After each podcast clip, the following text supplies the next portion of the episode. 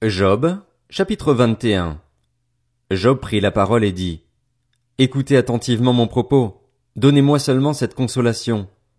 Permettez-moi de parler et, quand j'aurai parlé, tu pourras te moquer. Est-ce contre un homme que ma plainte est dirigée?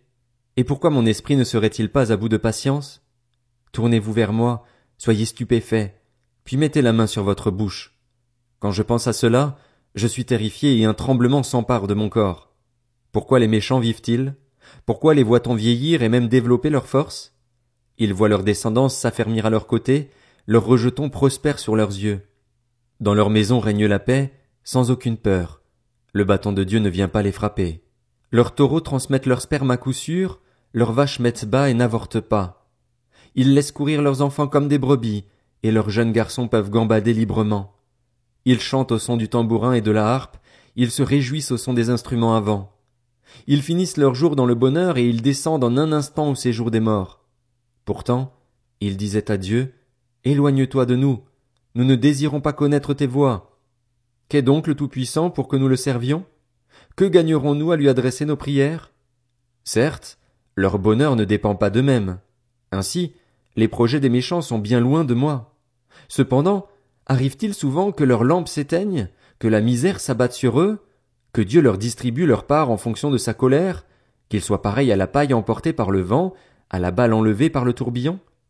Est-ce au fils du méchant que Dieu réserve le malheur?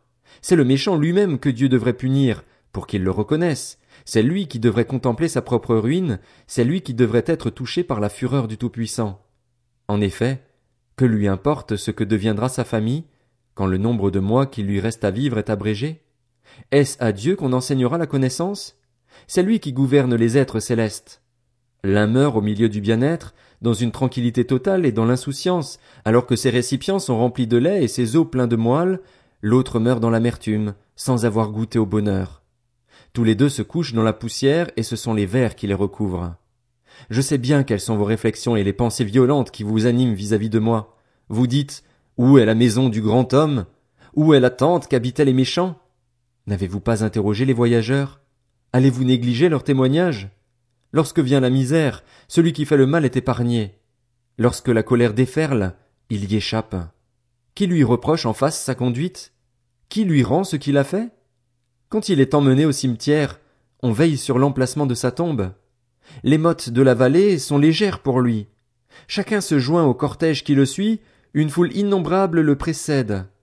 Pourquoi donc m'offrir des consolations sans consistance? Vos réponses ne sont que tromperies.